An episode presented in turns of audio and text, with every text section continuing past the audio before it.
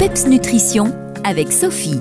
Bonjour à toutes et tous. Comme chaque lundi, je suis heureuse de vous retrouver sur les ondes de PEPS Radio pour vous parler de nutrition, d'alimentation saine et gourmande, celle qui fait du bien à notre corps et à notre esprit. Je m'appelle Sophie, je suis pharmacienne spécialisée en nutrithérapie et créatrice du concept PEPS Nutrition. La semaine dernière, je vous ai parlé du thé vert matcha. Et une seconde vedette parmi les super aliments, aujourd'hui, c'est le curcuma. Alors si vous aimez le curry, il en constitue la base et lui donne sa jolie couleur jaune orangé. Dans le curcuma, on y trouve une substance très intéressante qui s'appelle la curcumine.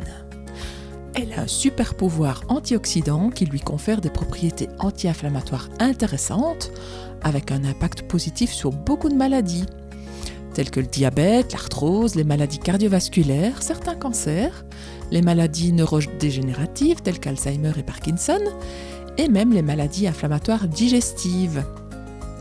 Alors si vous souhaitez en ajouter dans vos plats, privilégiez du curcuma bio, car les épices peuvent concentrer les toxiques. Le curcuma, on le trouve au rayon épices, sous forme de poudre jaune, ou au rayon légumes, sous forme de petits rhizomes. Tous les deux s'utilisent en cuisine en l'associant à de bonnes graisses telles que l'huile d'olive, mais aussi à du gingembre frais ou en poudre pour bénéficier de ses bienfaits. On peut aussi acheter la curcumine sous forme de complément alimentaire. Et dans ce cas, elle est très concentrée et requiert l'avis d'un professionnel de la santé avant d'en prendre. Car ce n'est pas parce que c'est naturel que c'est sans danger dans toutes les situations. Il est d'ailleurs vivement déconseillé d'en prendre sous forme de complément avant une intervention chirurgicale car il augmente les risques de saignement. Au quotidien, je vous livre ici une façon très facile de l'utiliser en cuisine.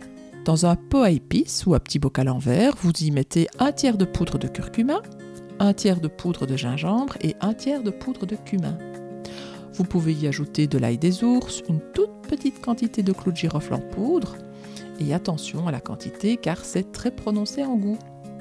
Alors ce super mélange, on l'utilise sur des plats salés comme du curry, qui remplace bah, du sel justement, ou bien alors vous l'utilisez dans des soupes de carottes, de patates douces ou encore de potimarron, avec lesquels il s'accommode gustativement très très bien. C'est vraiment une épice à découvrir et à tester. Voilà la suite des super aliments, c'est pour la semaine prochaine, je vous parlerai d'un fruit aux propriétés extraordinaires, la grenade. D'ici là, gardez la forme, le peps, et surtout, n'oubliez pas de goûter le curcuma. Je vous dis à bientôt.